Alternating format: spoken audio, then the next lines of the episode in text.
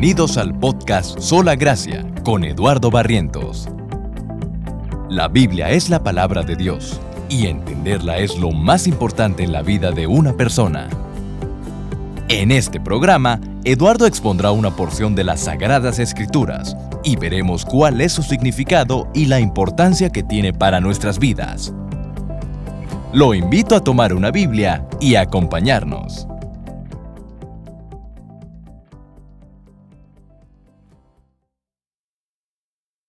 Les pido por favor que abran sus Biblias. Vamos al Evangelio de Mateo. El Evangelio según San Mateo. Vamos al capítulo 4 y vamos a comenzar del versículo 1 hasta el 11. Mateo capítulo 4, versículo del 1 al 11. Si no tiene Biblia, aquí en la descripción del video viene el enlace de, la versión de la Biblia que estoy usando y pueden leerlo ustedes en su casa. Vamos a empezar, por favor. Vamos a Mateo capítulo 4, versículo del 1 al 11. Dice así. Entonces Jesús fue llevado por el Espíritu al desierto para ser tentado por el diablo. Después de haber ayunado cuarenta días y cuarenta noches, entonces tuvo hambre. Y acercándose el tentador, le dijo, Si eres hijo de Dios, ordena que estas piedras se conviertan en pan. Pero Jesús le respondió, Escrito está, no solo de pan vivirá el hombre, sino de toda palabra que sale de la boca de Dios. Entonces el diablo lo llevó a la ciudad santa y lo puso sobre el pináculo del templo, y le dijo, si eres hijo de Dios, lánzate abajo, pues escrito está, a sus ángeles te encomendará, y en las manos te llevarán para que tu pie no sea que tu pie tropiece en piedra. Jesús le contestó, también está escrito, no tentarás al Señor tu Dios. Otra vez el diablo lo llevó a un monte muy alto, y le mostró todos los reinos del mundo y la gloria de ellos. Y le dijo, todo esto te daré si te postras y me adoras. Entonces Jesús le dijo, vete, Satanás, porque escrito está, al Señor tu Dios adorarás y solo a Él servirás. El diablo entonces lo dejó y al instante unos ángeles vinieron y le servían. Vamos a hacer una oración para comenzar, que Dios nos bendiga en la exposición bíblica que tenemos el día de hoy y también pues que esto sea de bendición en, en este nuevo año. Voy a hacer una oración para comenzar. Padre Celestial, Señor, pues Dice tu palabra, Señor, que tu fidelidad es nueva cada mañana, Señor. Padre, que tus misericordias son nuevas, Señor, tu fidelidad es grande, Señor. Y gracias, Padre, por otro año que tú nos permites, Señor, pues estudiar tu palabra, Señor. Yo te suplico, Señor, que tú nos bendigas, Señor, este, en este mediodía, en esta tarde, Señor, que tú traigas tu Espíritu Santo, Señor, que todas las personas que están escuchando esta predicación, Señor, puedan ser edificadas, Señor y que podamos entender lo que dice tu palabra, Señor. Yo te suplico también, Padre, que tú me des gracia por tu Espíritu Santo, Señor, para poder enseñarla, Señor, y que pues, sea de bendición para todos. Te suplico todo esto, Señor, en el nombre tomado de Jesús. Amén. Muy bien, como habíamos visto en la ocasión anterior, cuando terminamos el capítulo 3, Jesús, a sus 30 años de edad aproximadamente, según lo que nos dice el Evangelio de Lucas, fue al río Jordán, donde Juan el Bautista estaba bautizando, y Jesús fue bautizado por Juan en el río Jordán. Y entonces dice eh, el Evangelio de Mateo, vamos a Mateo 3, versículo 16 en adelante. Después de ser bautizado, Jesús salió del agua inmediatamente y los cielos se abrieron en ese momento. Y él vio al Espíritu de Dios que descendía como una paloma y venía sobre él. Y se oyó una voz de los cielos que decía, Este es mi Hijo amado en quien me he complacido. Jesús para este momento está a punto de comenzar su ministerio público. Ha sido bautizado por Juan, ha sido ungido con el Espíritu Santo y esta voz de Dios el Padre declara desde los cielos, este es mi Hijo amado en quien me he complacido. En Él estoy sumamente contento. Esa fue la voz aprobatoria de Dios el Padre sobre Él. ¿Qué sigue a continuación? Uno esperaría que Jesús inmediatamente después de este bautismo, inmediatamente de esta unción que recibió del Espíritu Santo, entrar en la ciudad de Jerusalén, comenzar a predicar, comenzar a, ganar discípulos, etc.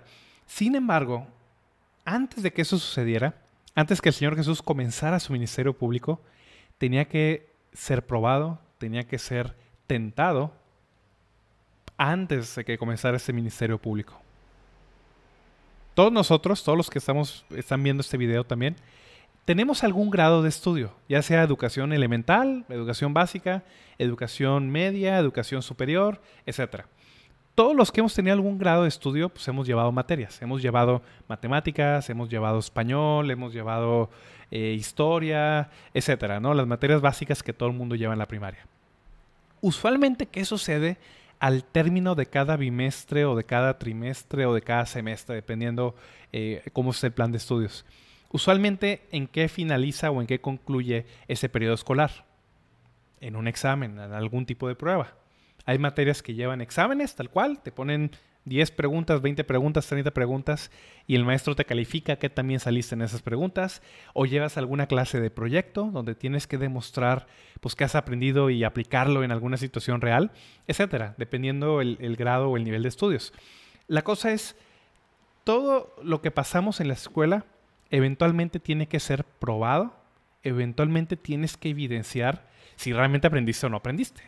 De otra manera, el título que te darían no serviría para nada, porque no significaría nada. Los títulos que nos dan en la primaria, secundaria, preparatoria, universidad, demuestran o certifican o validan que pasamos por, un, por una serie de pruebas donde se midió el aprendizaje que llevamos y entonces con confianza podemos decir, yo conozco lo que aprendí, o sea, o yo aprendí lo que, lo que me enseñaron en la escuela. Entonces, lo mismo está pasando con Jesús.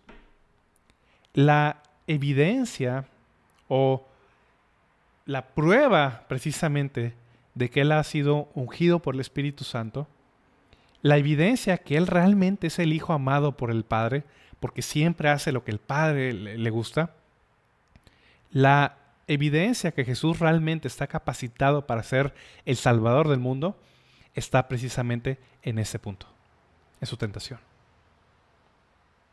Es muy interesante. Nosotros en nuestras Biblias, a veces la palabra griega detrás de, esta, de este término, a veces se traduce como tentación.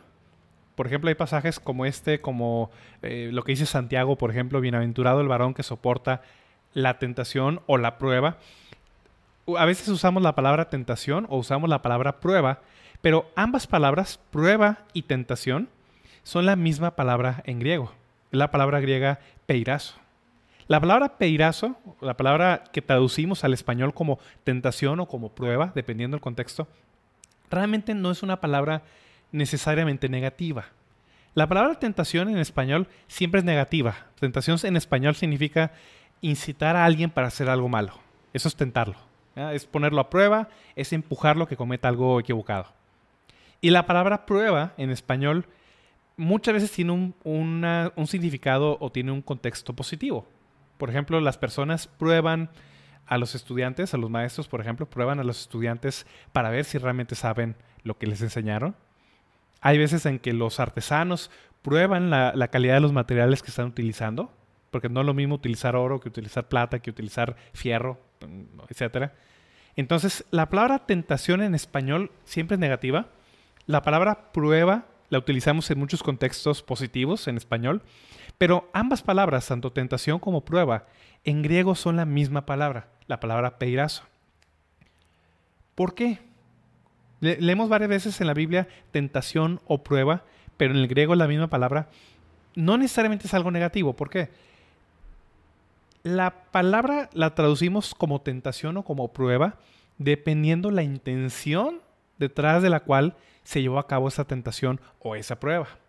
Por ejemplo, esta palabra es la misma que se utiliza cuando Dios prueba a los creyentes, como en el caso de Abraham. Dice la Biblia que Dios probó a Abraham. La misma palabra, peirazo. Y es la misma palabra, por ejemplo, que se utiliza aquí cuando Satanás está tentando a Jesús, está probándolo. Simplemente el contexto o la traducción la hacemos diferente dependiendo la intención de la cual o la intención de la persona que está llevando a cabo esta prueba. Satanás está probando a Jesús, incitándolo a que cometa algún pecado o tratando de empujarlo a que cometa algún pecado, y Dios prueba a sus creyentes buscando sacar de ellos lo mejor. Entonces, la palabra tentación o prueba depende de quién lo está llevando a cabo y cuál es la intención que esa persona tiene. Dice Santiago que Dios nunca tienta con el mal, porque Él tampoco es tentado por, por, el, por el mal. En ese aspecto Dios jamás incita a ningún creyente a pecar. Pero Dios prueba a sus creyentes y los pone en situaciones donde tienen que ser probados precisamente para evidenciar lo que hay en ellos, para sacar el mejor fruto de esas personas.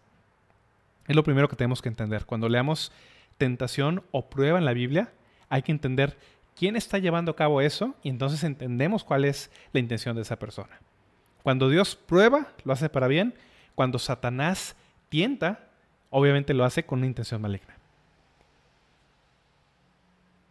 Dice el versículo 1 en Mateo 4.1.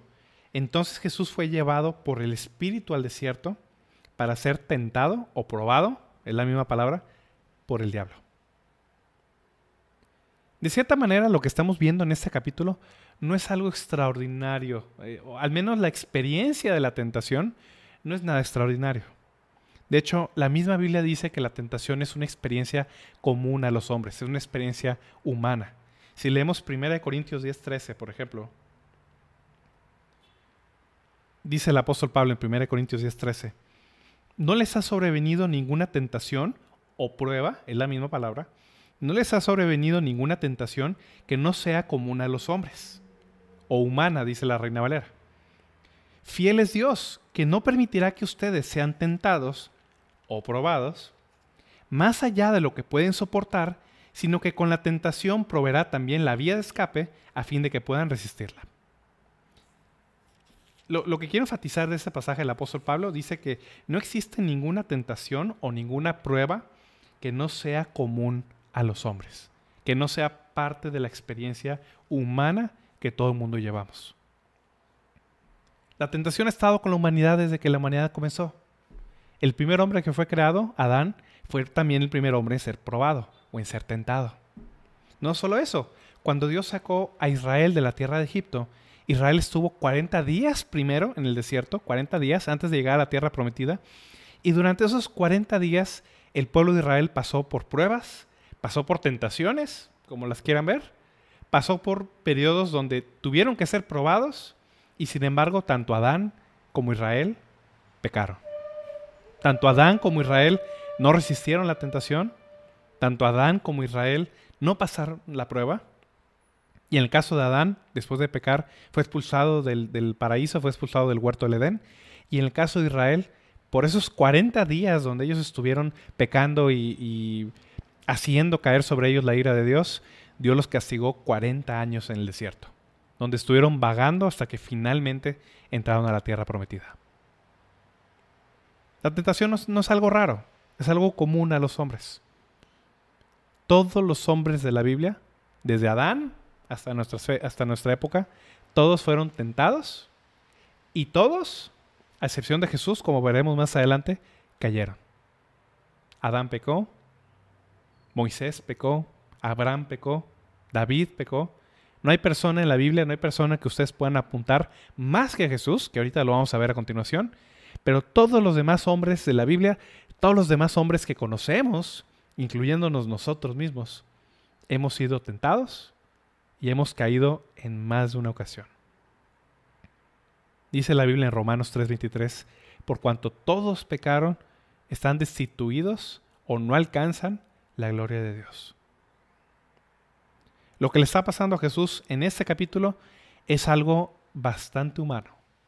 Todos los humanos hemos pasado por la tentación y todos los humanos hasta este punto, antes de llegar a Jesús, hemos caído. No hay ser humano que no haya caído en la tentación.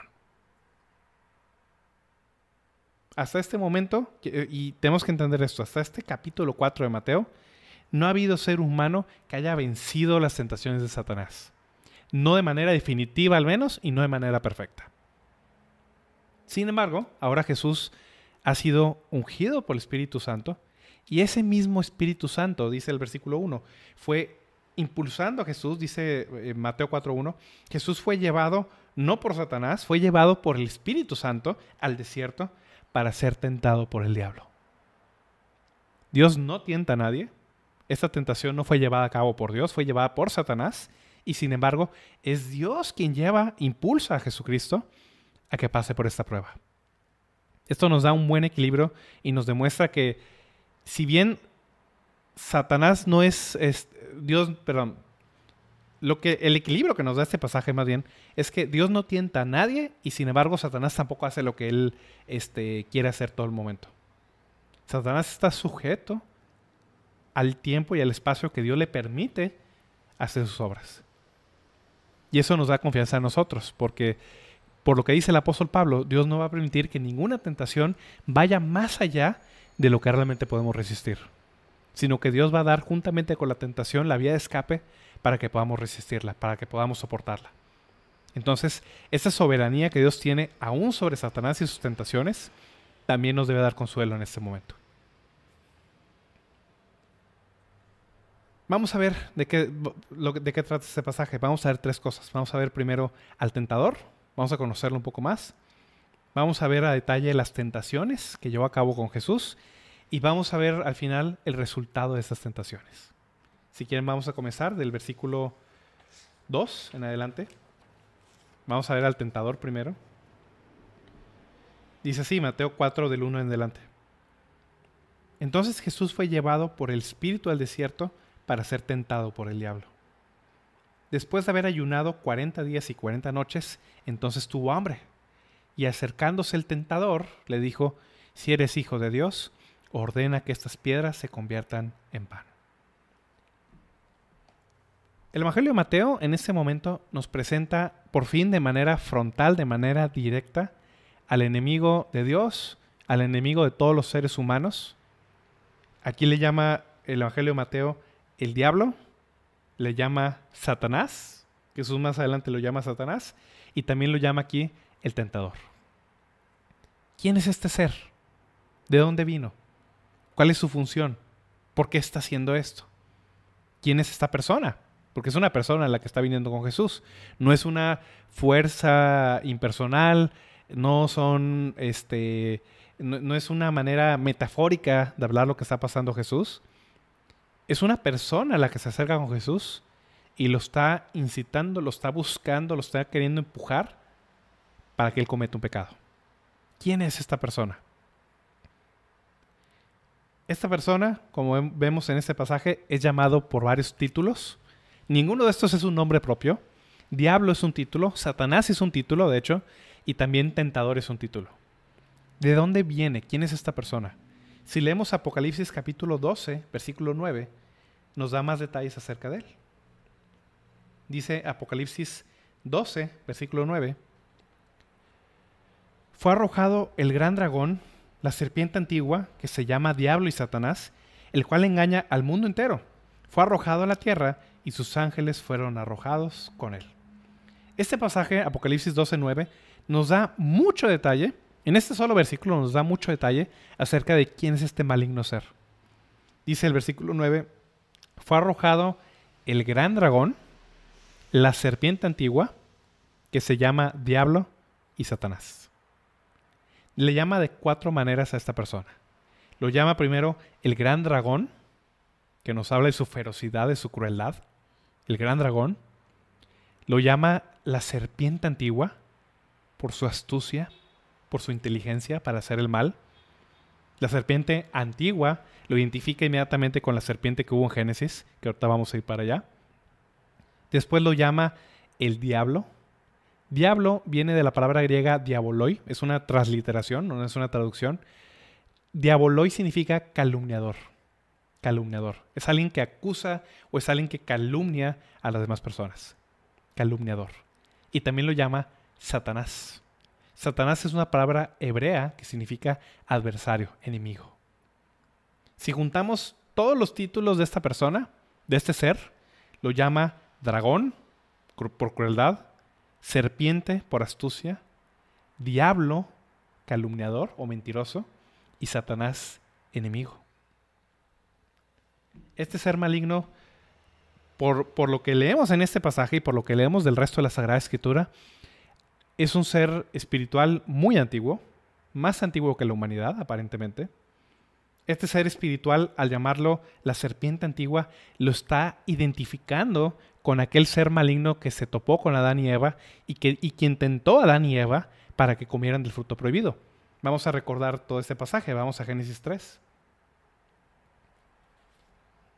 La primera vez que vemos en la Biblia a este ser maligno lo vemos en, en el libro de Génesis, Génesis capítulo 3, y podemos ver cuál es la táctica, cuál es la manera en la que esta persona, en la que este ser maligno lleva a cabo sus propósitos.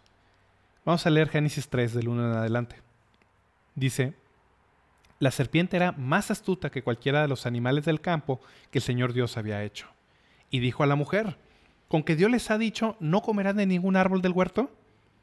La mujer respondió a la serpiente, del fruto de los árboles del huerto podemos comer, pero del fruto del, del, árbol que está en medio del huerto, Dios ha dicho, no comerán de él ni lo tocarán para que no mueran. Y la serpiente dijo a la mujer, ciertamente no morirán, pues Dios sabe que el día que de él coman, se les abrirán los ojos y ustedes serán como Dios, conociendo el bien y el mal. Aquí podemos ver en Génesis 3 cuál es la táctica, cuál es el plan que utiliza Satanás para llevar a cabo sus propósitos. Leemos en Génesis 3 que la serpiente era más astuta que todos los animales del campo que Dios había hecho. Esta serpiente no era cualquier serpiente. Esta serpiente eh, o, esta, este ser que se le aparece a Adán y Eva en forma de serpiente es nada más y nada menos que el diablo mismo. El diablo se acerca con Adán y con Eva, se acerca primero con la mujer y le dice, ¿con que Dios ha dicho no coman de ningún árbol del huerto? ¿Con que Dios les ha dicho eso? ¿Oyeron bien? ¿No, no, no se habrán equivocado? Quizás no entendieron bien lo que Dios les está queriendo decir. ¿Cuál es la táctica de Satanás? Poner primero en duda la palabra de Dios. Dios les había dicho en el capítulo 2 de Génesis, de todo árbol del huerto pueden comer. Al revés, Dios les había dicho, pueden comer de todo árbol del huerto, únicamente no coman de este árbol que está en medio del huerto, porque el día, el día que de él coman, ciertamente morirán. Y lo que dice Génesis 2. Satanás llega y primero mete duda, primero trata de hacer dudar a Adán y Eva acerca de la veracidad de la palabra de Dios. Satanás llega y en lugar de hablar de todo lo que Dios les había dado, en lugar de, enfatizar de que Dios les había permitido comer de todos los árboles menos de uno, Satanás primero mete la duda. Satanás le, le dice a la mujer, ¿con que Dios les ha dicho no comerán de ningún árbol del huerto? A lo mejor escuché mal, Eva. ¿No le estará restringiendo Dios que coman de todos los árboles? ¿No les habrá querido decir Dios eso? Esa es la primera táctica de Satanás hace dudar acerca de la palabra de Dios. ¿Qué responde la mujer? Versículo 3. Versículo 2 en adelante, perdón. La mujer respondió a la serpiente, del fruto de los árboles del huerto podemos comer, pero del fruto del árbol que está en medio del huerto, Dios ha dicho, no comerán de él ni lo tocarán para que no mueran. Y la serpiente dijo a la mujer, ciertamente no morirán. ¿Cuál es la táctica de Satanás? Primero mete dudas sobre la palabra de Dios y después contradice de forma frontal la palabra de Dios. Satanás primero mete el pie, por así decirlo, es una serpiente, pero de manera este, metafórica, mete el pie en la puerta, le hace a Eva dudar primero de lo que Dios ha dicho y entonces contradice lo que Dios ha dicho. No, no morirán. Lo que Dios está diciendo no es verdad. Al contrario, dice la serpiente, versículo 5, pues Dios sabe que el día que de él coman, se les abrirán los ojos y ustedes serán como Dios, conociendo el bien y el mal. ¿Qué es lo que está haciendo Satanás? Hace dudar de la palabra de Dios y hace dudar del carácter de Dios. Satanás básicamente le dice a Adán y Eva, Dios es mentiroso, su palabra no puede ser confiada, porque lo que Él les dice acerca de este árbol no es verdad, y además Dios es un oportunista. Dios tiene miedo de ustedes. Dios les está prohibiendo comer de este árbol porque el día que de él coman van a ser como Él y Él no quiere que sean como, como Él. Es básicamente lo que Satanás les está diciendo. El día que de él coman van a ser abiertos sus ojos y serán como Dios sabiendo el bien y el mal. Lo que Satanás está haciendo con Adán y Eva es tentarlos a comer del fruto de este árbol, poniendo en duda la palabra de Dios y el carácter de Dios. Esa es la táctica de Satanás. Es la misma táctica que siempre utiliza. Satanás hace dudar a las personas de la palabra de Dios y del carácter de Dios. Satanás logra que nosotros pequemos cuando dejamos de confiar en la palabra de Dios y dejamos de confiar en Dios mismo. Es lo que Satanás quiere jugar con nuestra mente. quiere hacernos creer que lo que Dios dice no es verdad y que además Dios no puede ser confiado, que Dios no tiene las mejores intenciones con nosotros.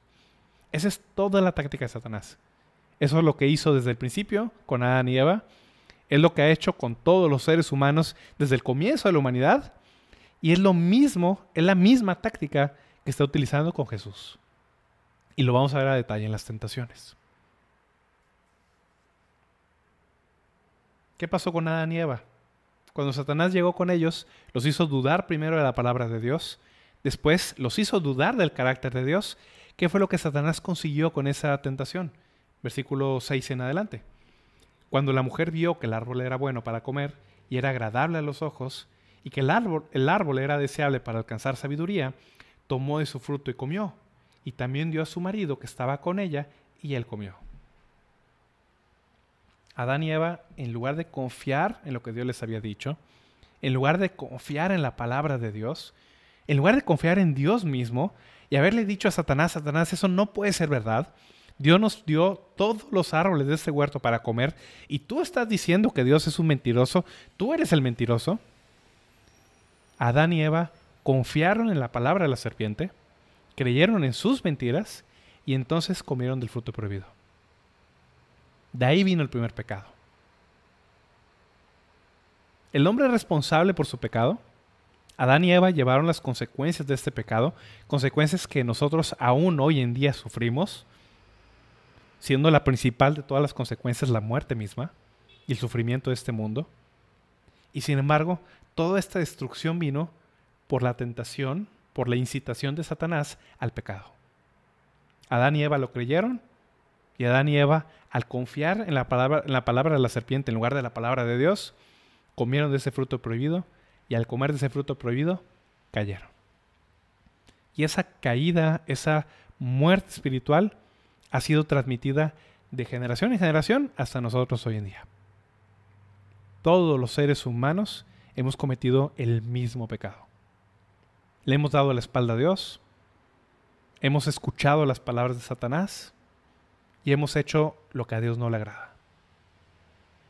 Todos nosotros hemos caído de la misma manera y que cayeron Adán y Eva.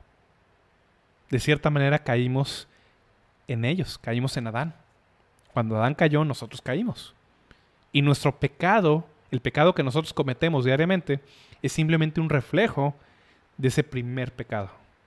Es un reflejo de ese pecado original.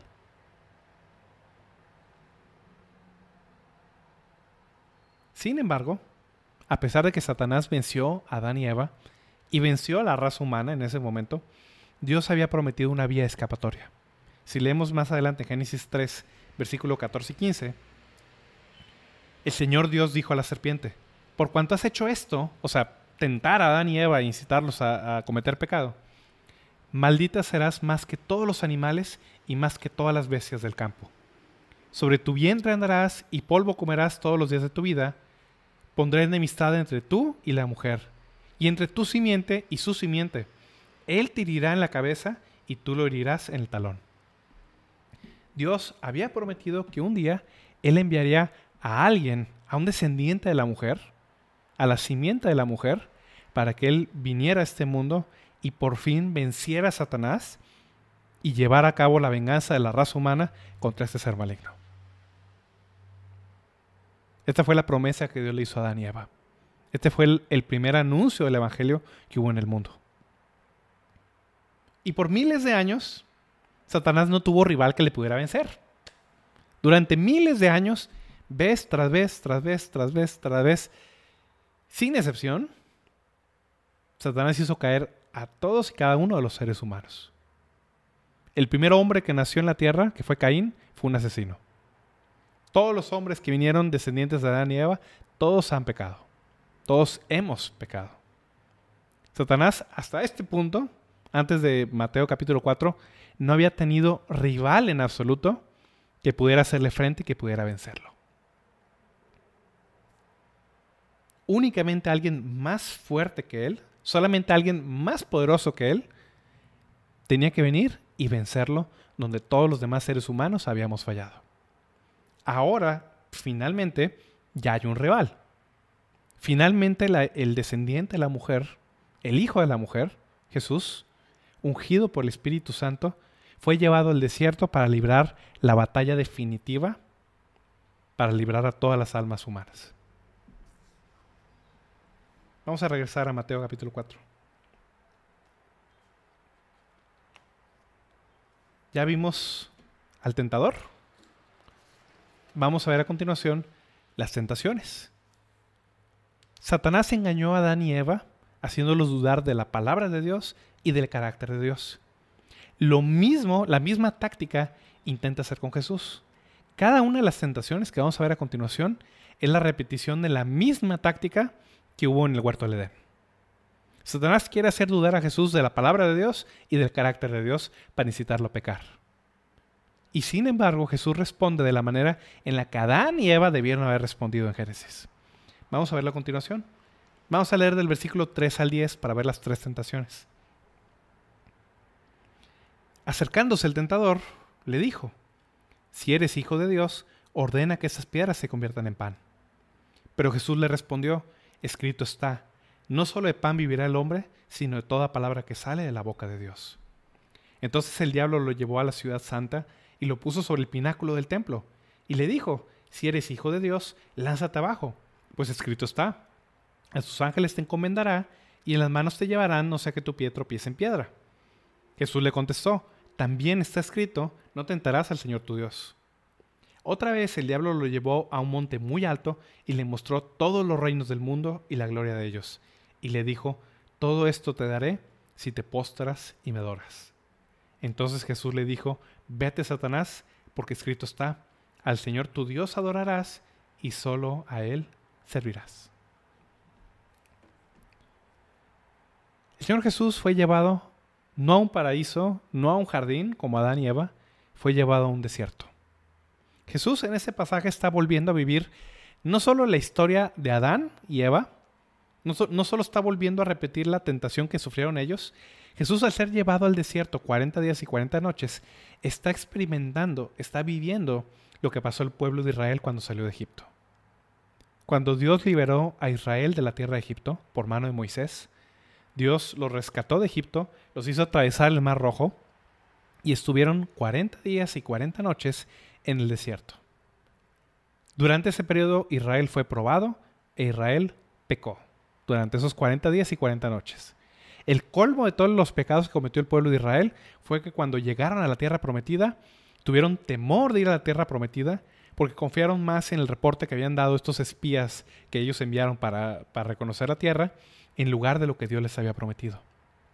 Y en castigo por esos 40 días y 40 noches que culminaron en ese pecado de desconfiar de Dios, Dios los castigó 40 años en el desierto, un año por cada día, precisamente como un recordatorio de, ese, de esa desconfianza, de, ese, de esa ira que ellos habían tenido sobre ellos mismos.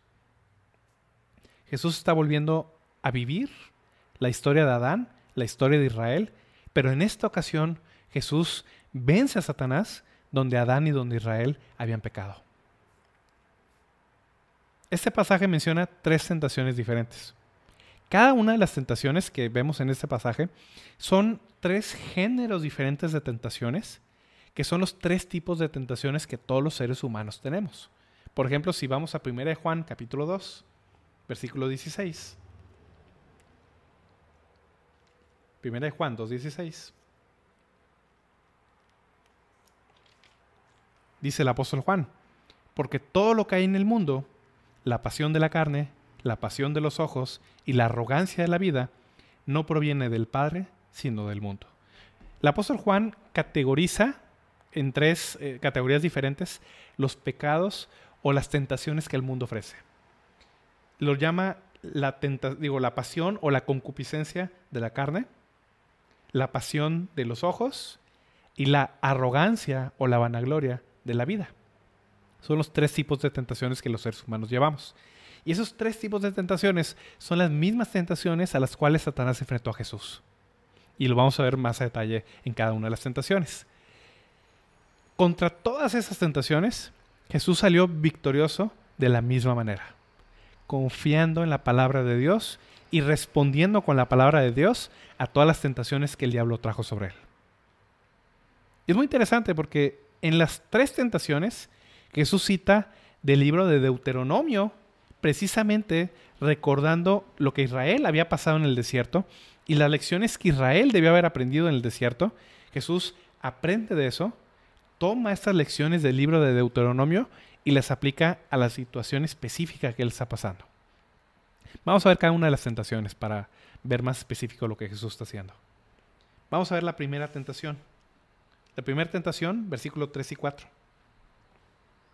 Acercándose el tentador, le dijo, si eres hijo de Dios, ordena que estas piedras se conviertan en pan. ¿En qué consiste esta primera tentación? ¿Por qué es una tentación? ¿Qué es lo que Satanás está intentando que Jesús haga?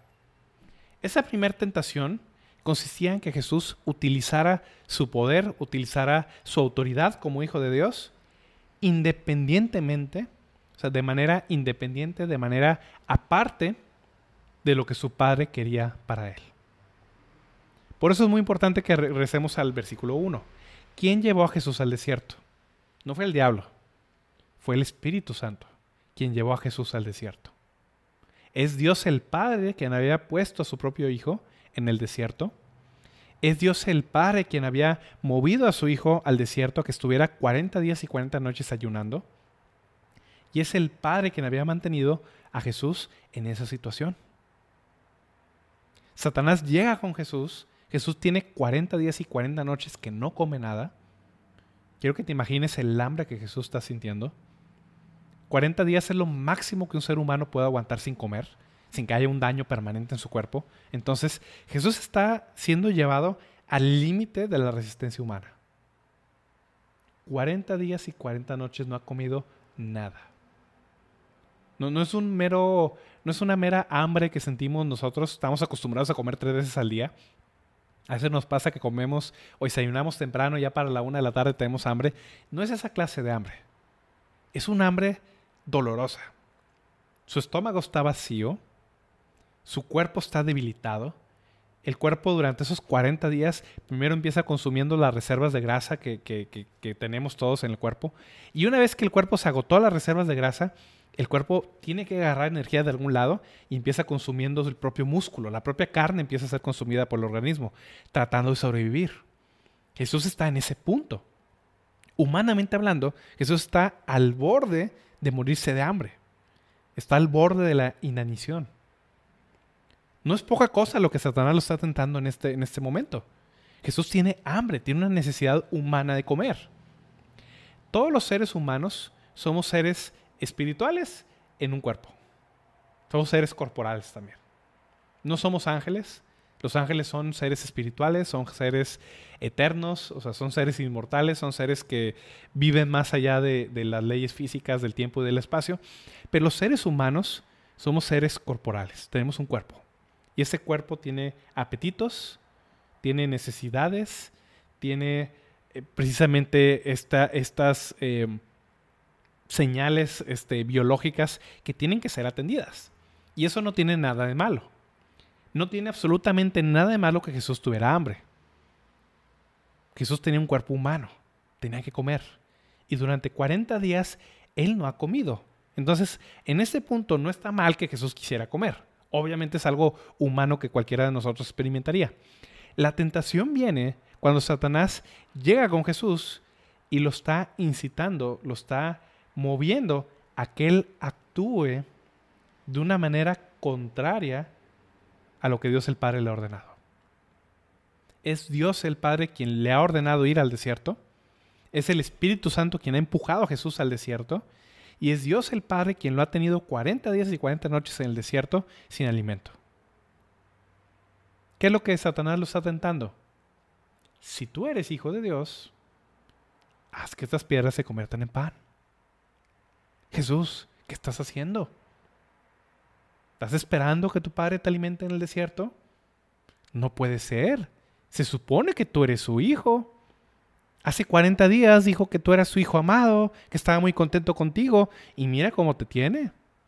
No has comido nada en 40 días. ¿No recuerdas el pan que comías en casa de tu mamá? ¿Cómo te hacía este sabroso pan y lo comías con algunos pescados y te sentabas a la mesa? ¿Cómo puede ser que tu padre te tenga 40 días sin comer? Tú te puedes zafar de esta situación. Haz que las piedras se conviertan en pan. Tú tienes poder, tú eres el Hijo de Dios.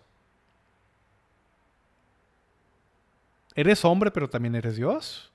Utiliza ese poder sobrenatural para que estas piedras se conviertan en pan. No te esperes a que tu padre te alimente. Tú aliméntate. ¿Ven lo poderoso de esta tentación?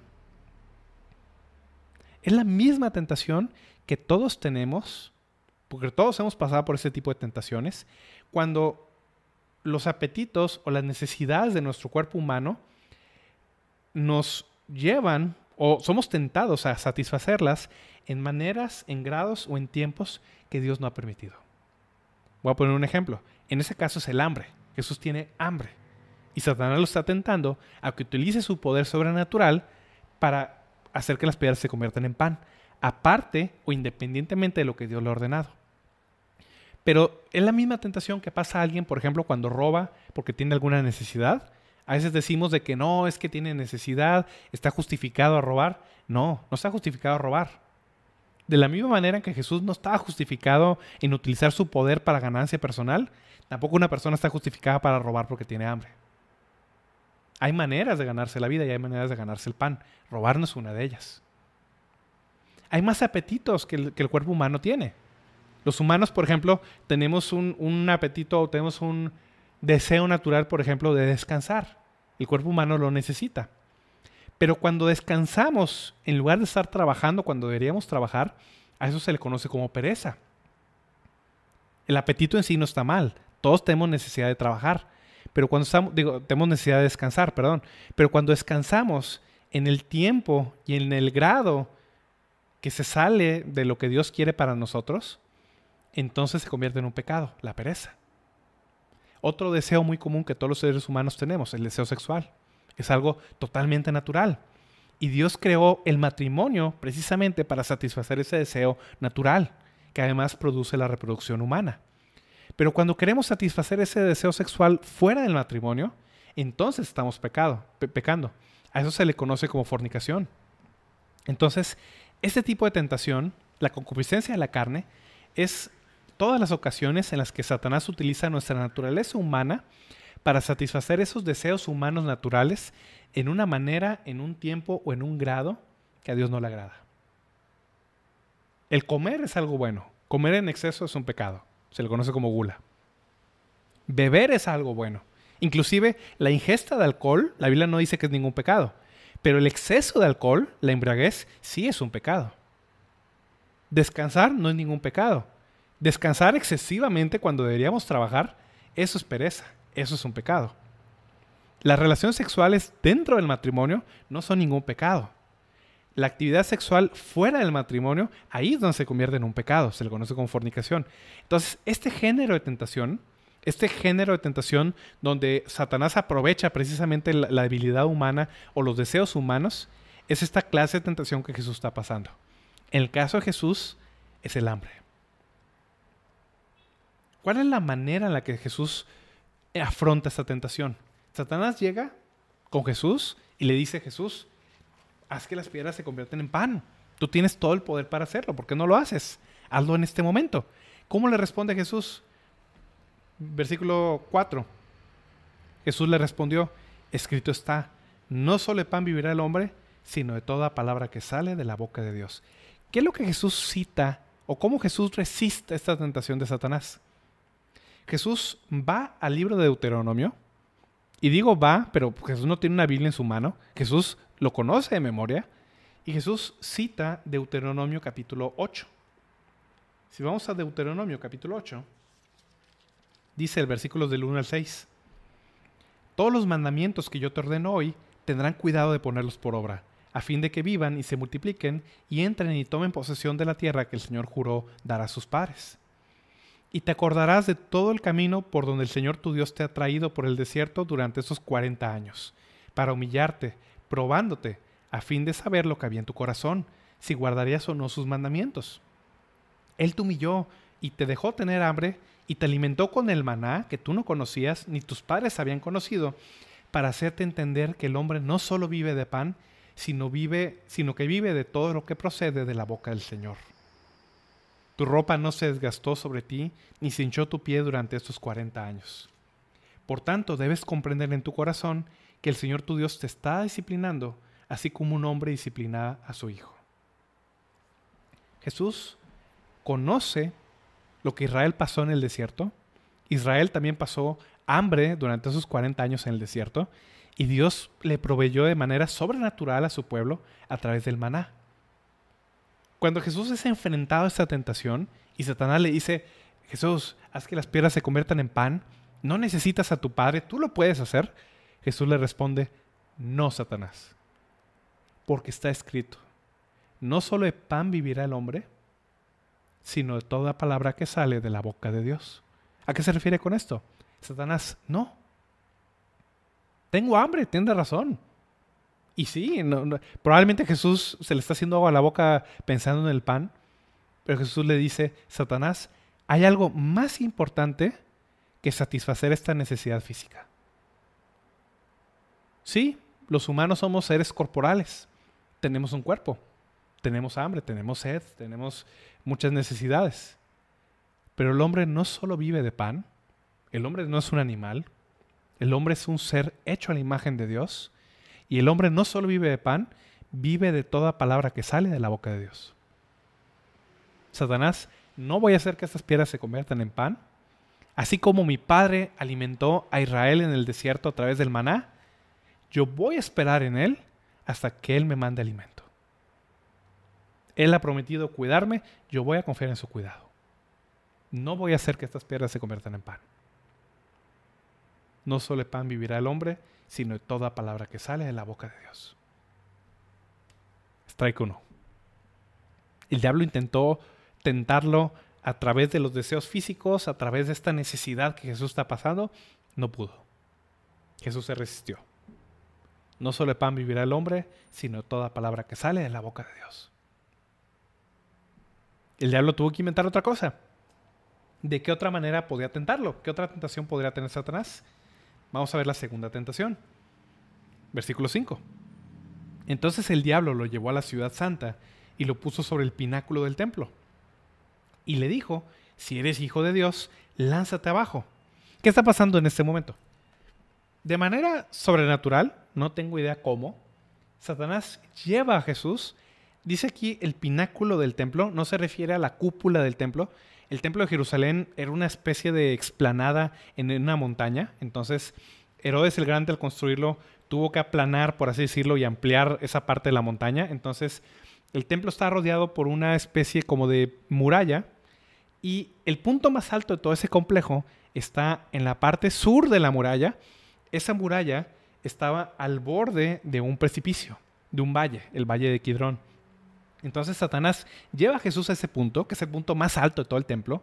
Es una caída aproximadamente de unos 140 metros hacia abajo. Es, una caída grandísima.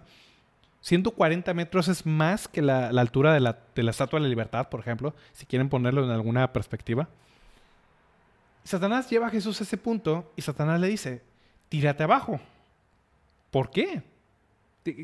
¿Cuál es la tentación aquí? De repente uno no puede entender de que, bueno, ¿qué, es lo que está intentando hacer Satanás?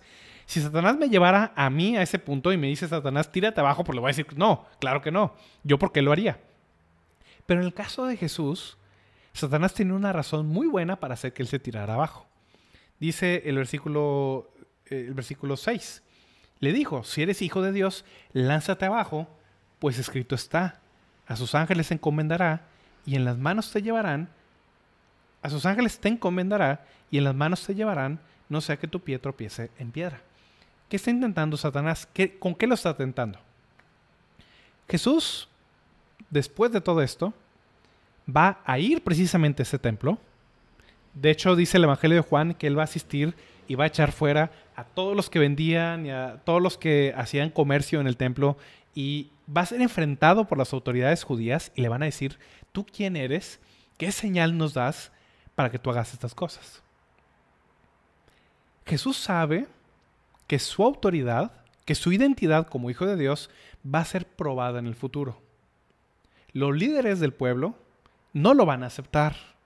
Lo van a retar varias veces, lo van a tentar.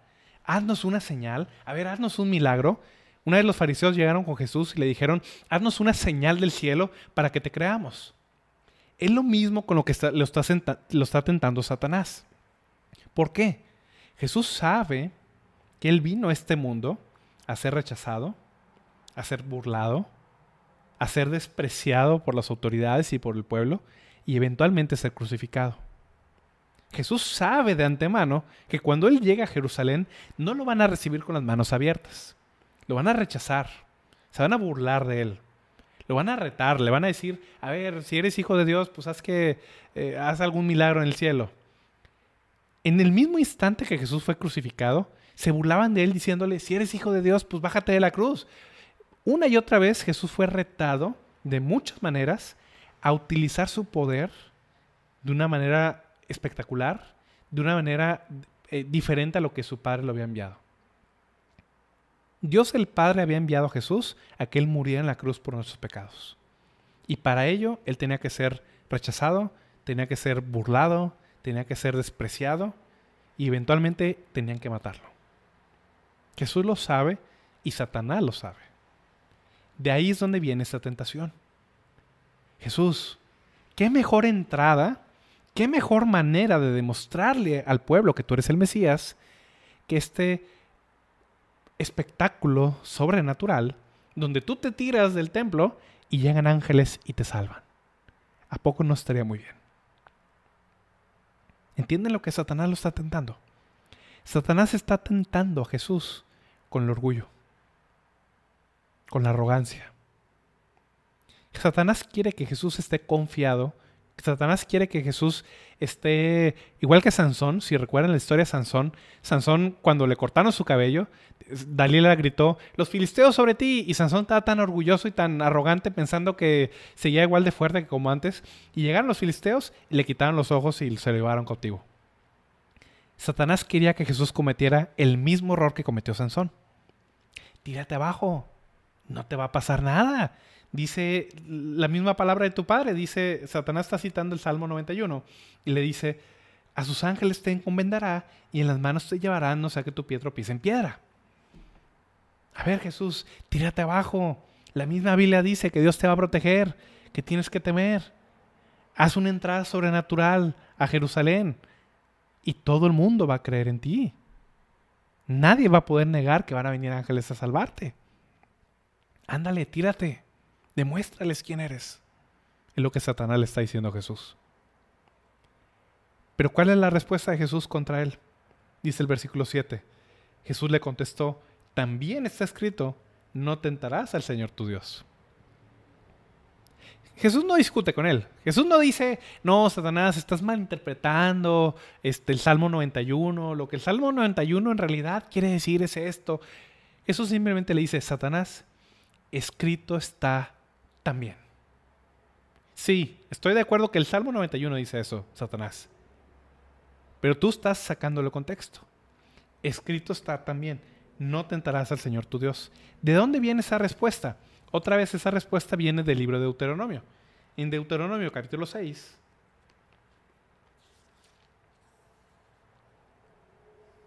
versículo 16, dice, no pondrán a prueba o no tentarán, recuerden que es la misma palabra, no pondrán a prueba al Señor su Dios como lo hicieron en Masá. El pueblo de Israel se había quejado contra Dios. El pueblo de Israel decía, no, es que Dios nos sacó aquí para matarnos, ¿por qué no nos da pan? ¿Por qué no nos da agua? Estaban quejándose, quejándose, quejándose una y otra vez. Y Dios los juzgó precisamente por esa prueba que le hicieron. Dice, dice otro salmo que ellos me probaron, me tentaron, me pusieron a prueba desconfiaron de mí. A eso se refiere el Señor. Y, ese, y esa lección, ese recordatorio, Jesús la entiende. Jesús sabe que confiar en Dios no significa o tratar de obligar a que Dios haga lo que yo quiero que haga. Esa, esa promesa que Dios le hizo, que Dios nos hizo a los creyentes en el Salmo 91, no se refiere a que Dios nos va a librar cuando nosotros seamos imprudentes, pero Dios sí va a tener cuidado de aquellos que confían en Él. Por eso Jesús le dice a Satanás, no Satanás, no me voy a tirar abajo, no voy a poner a prueba a mi Padre, porque escrito está también, no tentarás al Señor tu Dios. No lo voy a hacer. Satanás intentó, intentó tentar a Jesús con los deseos corporales, con el hambre, no pudo hacer nada. Intentó tentar a Jesús con el orgullo y no pudo hacer nada. Jesús no iba a utilizar esos poderes o esa protección sobrenatural de su Padre de una manera arrogante, como muchos hombres lo han hecho. ¿Cuál es la tercera tentación? Versículo 8 en adelante. Otra vez el diablo lo llevó a un monte muy alto y le mostró todos los reinos del mundo y la gloria de ellos. Y le dijo, todo esto te daré si te postras y me adoras. En México decimos que estaba, Satanás estaba haciendo unas patadas de ahogado. En el último intento desesperado, Satanás deja de lado la sutileza, deja de lado los trucos y de manera frontal va con Jesús. No sabemos cómo, de una manera sobrenatural, dice que le muestra todos los reinos del mundo y la gloria de ellos. Tenemos que entender que Jesús, humanamente hablando, era un carpintero de Nazaret. La ciudad más grande que Jesús humanamente ha visto hasta este momento es la ciudad de Jerusalén, que tampoco era lo más grande del mundo en esa época. Y Jesús le muestra todos los reinos del mundo y la gloria de ellos. Probablemente Satanás le mostró imágenes de Roma, probablemente le mostró imágenes de Alejandría en Egipto, le mostró imágenes quizás de China, de los grandes imperios del Oriente, de Persia, de Babilonia, de todos estos lugares fantásticos del mundo. Y Satanás llega de manera frontal y le dice, Jesús, yo sé que viniste a este mundo por estos reinos. Yo sé que viniste a morir por estos seres humanos insignificantes. No tienes que hacerlo. Todo esto te daré si tú te postras y me adoras. ¿Cuál es la tentación aquí? ¿Qué es lo que Satanás está tentando a Jesús? Satanás está tentando a Jesús ofreciéndole gloria, ofreciéndole riquezas, ofreciéndole el mundo sin tener que ir a la cruz. Jesús había venido a este mundo precisamente para salvar este mundo a través de su muerte en la cruz. La tentación de Satanás es, no, no tienes que hacerlo. Tú no tienes que sufrir. Mira, todo esto te lo voy a dar. Si tan solo te postras y me adoras. No tienes que sufrir. No tienes que ir a la cruz. No tienes que dar tu sangre o tu vida por ellos. Yo te los doy. Todo lo que te pido a cambio es que me adores. Ándale, haz una pequeña, una pequeña reverencia, con eso tengo. Estamos solos, estamos en el desierto. ¿Quién más lo va a ver? Adórame y todo esto será tuyo.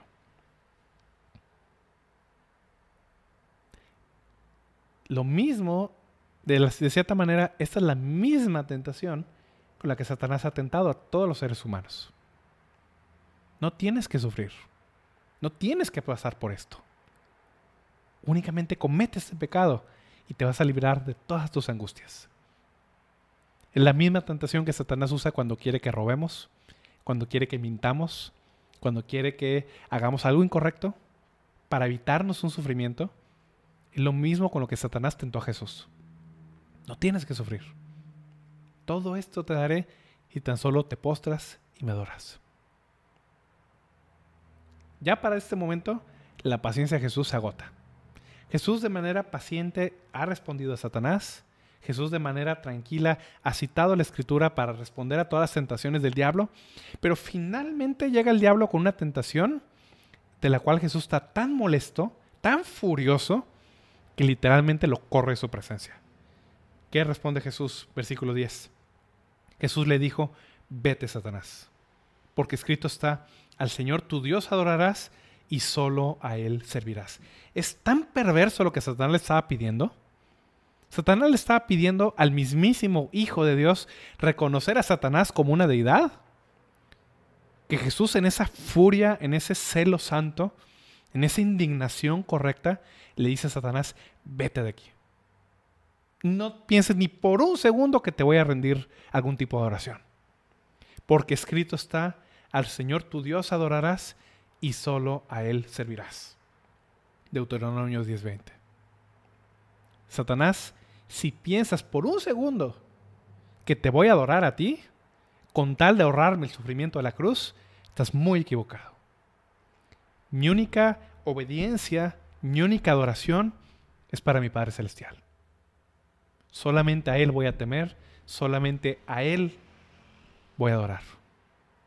Vete de aquí. Strike 1, strike 2, strike 3. Y el diablo, como dice vulgarmente la gente en el béisbol, queda ponchado. Versículo 11. El diablo entonces lo dejó. 40 días y 40 noches, en la peor situación, con la peor de las hambres, en el momento de mayor debilidad humana de Jesús, el diablo no pudo hacerle nada. Ninguna de las tentaciones que el diablo utilizó contra él pudo vencerlo. El diablo, el diablo le dejó. El diablo lo que no puede soportar es la humillación. Jesús humilló a Satanás. En el punto de mayor debilidad humana, en el punto de mayor soledad, en el punto, eh, en el lugar más inhóspito de la tierra, Satanás intentó vencer a Jesús y Jesús lo venció en todas las tentaciones que Satanás le presentó. El diablo le dejó. No pudo contra él. Y entonces, ¿qué sucedió? Versículo 11. Y al instante, unos ángeles vinieron y le servían. Irónicamente, ese pasaje que Satanás utilizó para tratar de tentar a Jesús, cuando Jesús resistió la tentación, se convirtió en realidad. Dios envió a sus propios ángeles para servir a su Hijo. Y en medio del desierto, hacerle un banquete. Ángeles llegaron y le servían. ¿Qué podemos aprender con esto? Ah, ese pasaje es uno de los más importantes del Evangelio de Mateo. Para terminar, hay tres lecciones que quiero ver con ustedes acerca de la tentación del Señor Jesús. Hay tres lecciones que nosotros podemos eh, aprender para nuestros días y espero que sean de bendición para ustedes. Primera, de lo más importante de todo esto. Jesús tenía que pasar por esto, Jesús tenía que ser tentado y Jesús tenía que pasar la tentación porque únicamente un Salvador sin pecado puede salvar a aquellos que sí hemos pecado. Únicamente un Salvador sin pecado puede salvar a los pecadores. Esto es lo más importante de todo. Si Jesús hubiera pecado, si Jesús hubiera accedido al menos por un segundo a cualquiera de las tentaciones que Satanás le, le presentó, en ese momento Jesús hubiera quedado descalificado para ser el Salvador del mundo. Si Jesús hubiera cometido al menos un pecado, por el periodo más breve de tiempo, en ese momento Jesús hubiera convertido en parte del problema en lugar de ser la solución al problema. Dice Mateo 1.18, si lo recuerdan. Para el nacimiento de Jesús dice Mateo 1.18. Perdón, Mateo 1, perdón, Mateo 1.21. Dice, dará a luz un hijo y le pondrás por nombre Jesús, porque él salvará a su pueblo de sus pecados. Jesús vino a salvar a los pecadores. Y para que él pudiera salvar a los pecadores, él tenía que ser sin pecado. Es algo maravilloso. Estas son las mejores noticias, precisamente cuando leemos este pasaje de la tentación. Aquel que no conoció pecado, por nosotros lo hizo pecado, dice la Biblia, para que nosotros fuésemos hechos justicia de Dios en él. 2 Corintios 5:21.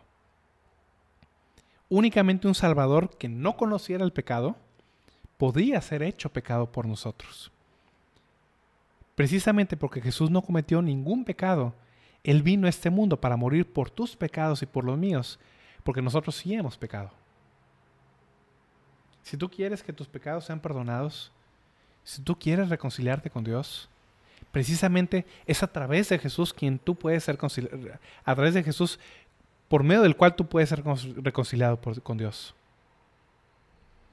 Solamente un Salvador que jamás cometiera pecado podía salvarnos a nosotros del pecado. Pero también Jesús no conoció pecado, pero lo que sí conoció fue la tentación. Jesús jamás pecó, pero fue tentado, al igual que tú y yo. La única diferencia es que Jesús no pecó y tú y yo sí. Pero Jesús fue tentado al igual que nosotros. La segunda lección que nos da este pasaje de la tentación es que así como Él fue tentado, también Él es poderoso para ayudar a aquellos que son tentados. Si leemos el libro de Hebreos, por ejemplo, en Hebreos capítulo 2, dice Hebreos 2.18, pues por cuanto Él mismo fue tentado en el sufrimiento, es poderoso para socorrer a los que son tentados. Dice Hebreos capítulo 4, versículo 4, digo 14 en adelante. Teniendo pues un gran sumo sacerdote que trascendió los cielos, Jesús, el Hijo de Dios, retengamos nuestra fe, porque no tenemos un sumo sacerdote que no pueda compadecerse de nuestras flaquezas, sino uno que ha sido tentado en todo como nosotros, pero sin pecado. Por tanto, acerquémonos con confianza al trono de la gracia para que recibamos misericordia y hallemos gracia para la ayuda oportuna.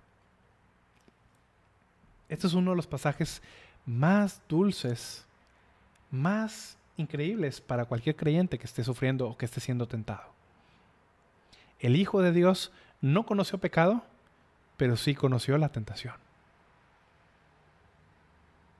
Yo no puedo decir que yo fui tentado como Él fue tentado, pero Él sí puede decir que Él fue tentado como yo he sido tentado. No hay cosa que tú y yo pasemos, no hay tentación que no sea humana, dice la Biblia, que no sea común a los hombres, que Él no haya experimentado. No significa que Satanás haya tentado a Jesús con toda clase de pecados, necesariamente, pero sí con toda la gama o con toda la experiencia de tentación que un ser humano pasa. Y Jesús jamás sucumbió a ella. Aquel que jamás cometió pecado, aquel que resistió la tentación en cada punto, es poderoso para ayudar a aquellos que son tentados. Cuando tú y yo seamos tentados, cuando tú y yo tengamos que pasar por esas situaciones de prueba, dependamos de Él, clamemos a Él. El mismo Señor Jesús que resistió la tentación en el desierto es quien nos puede ayudar a ti y a mí a resistir las tentaciones de nuestra vida diaria. Y por último, la última lección que nos enseña este pasaje. Jesús no pecó, por tanto puede ser nuestro Salvador. Jesús resistió la tentación y por tanto puede ayudar a aquellos que son tentados, pero también la manera en la que Jesús pasó la tentación, lo hizo de esa manera, o, esa, esa, esa victoria que él tuvo en la tentación, también puede ser la victoria de nosotros si hacemos la misma o, llevamos a cabo la misma táctica que utilizó Jesús para vencer la tentación. ¿Cómo Jesús llevó a cabo o cómo Jesús pudo vencer a Satanás en todas esas tentaciones que, que le presentó? A través de la palabra de Dios. Cada vez que Satanás vino con una tentación, Jesús le respondió, no, escrito está. Haz que las piedras se conviertan en pan. No, porque escrito está, no solo pan vivir al hombre tírate abajo. No, porque escrito está, no tentarás al Señor tu Dios. Adórame y te daré todo esto. No, porque escrito está, al Señor tu Dios adorarás y solo a Él servirás. Jesús utilizó la palabra de Dios de manera consciente, de manera deliberada, de manera inteligente, para responder a todas las tentaciones, a todos los engaños que Satanás hizo contra Él. Tú y yo de la misma manera, para poder resistir la tentación, para poder vencer las tentaciones particulares que pasemos tú y yo, tenemos que depender de la palabra de Dios. Solamente la palabra de Dios tiene poder para vencer las tentaciones de Satanás. Tú y yo tenemos que conocer la Biblia, tenemos que amar la Biblia, tenemos que memorizar lo que la Biblia dice. Si tú y yo memorizamos lo que la Biblia dice, podremos utilizar el pasaje correcto en el tiempo correcto para la tentación que se nos esté presentando para poder vencer esas mentiras de Satanás y poder ganarle. La victoria es posible para aquellos que estamos en Jesús. Para todos aquellos que confiamos en Cristo, la victoria está en nuestras manos también. Como Cristo venció, también nosotros podremos vencer. Voy a hacer una oración para terminar. Padre Celestial, Señor, pues que Qué pasaje tan maravilloso, Señor, y qué ejemplo tan maravilloso tú nos has dado en tu propio Hijo, Señor.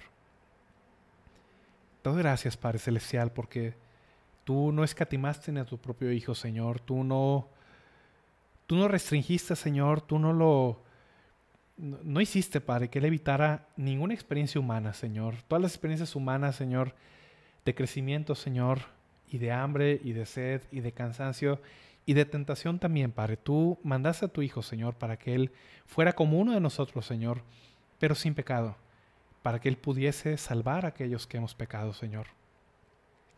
Yo te pido, Padre, que tú obres en nuestra vida, Señor, que podamos, al igual que Jesús, Señor, utilizar tu palabra, Señor, poder confiar en todo lo que tú nos has dicho, Señor, para poder vencer los engaños, las tentaciones que Satanás tiene para nosotros, Padre. Yo te suplico que tú permitas, Padre, que esta palabra esté en nuestro corazón y en nuestra mente en todo tiempo. Te lo suplico en el nombre de Jesús. Amén.